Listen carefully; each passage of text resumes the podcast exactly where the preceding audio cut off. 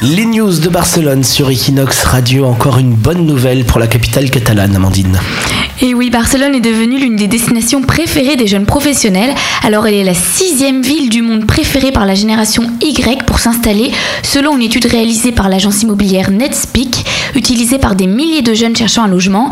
Mais alors pourquoi Eh bien tout d'abord... Alors grâce- c'est quoi déjà la génération Y, pour ceux qui sont comme moi qui ne savent pas Génération Y, c'est euh, en fait les, ceux qui sont adultes au 21e siècle. Moi, On quoi. est à- C'est toi qui as fixé la norme en fait. Les gens quand ils atteignent ton âge, c'est-à-dire 24 ans, ils deviennent adultes. Non, mais les jeunes professionnels, souvent, ils ont pas 20 ans. quand D'accord, même. c'est quand Plus, on a euh, quitté ses parents en fait. c'est ça Exactement. D'accord, quand on s'est lancé dans la vie active. Voilà. Donc pourquoi, pourquoi ça, ça attire autant Eh bien tout d'abord grâce à un niveau de vie accessible et une bonne qualité de vie, mais surtout un environnement de start-up qui offre de bonnes opportunités, surtout en domaine technologique.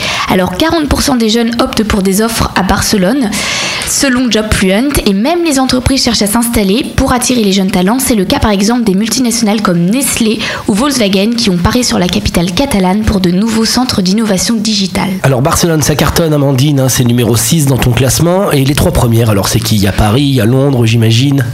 Et non, Nico ah en non, voilà, premier. comme d'habitude, j'ai tort.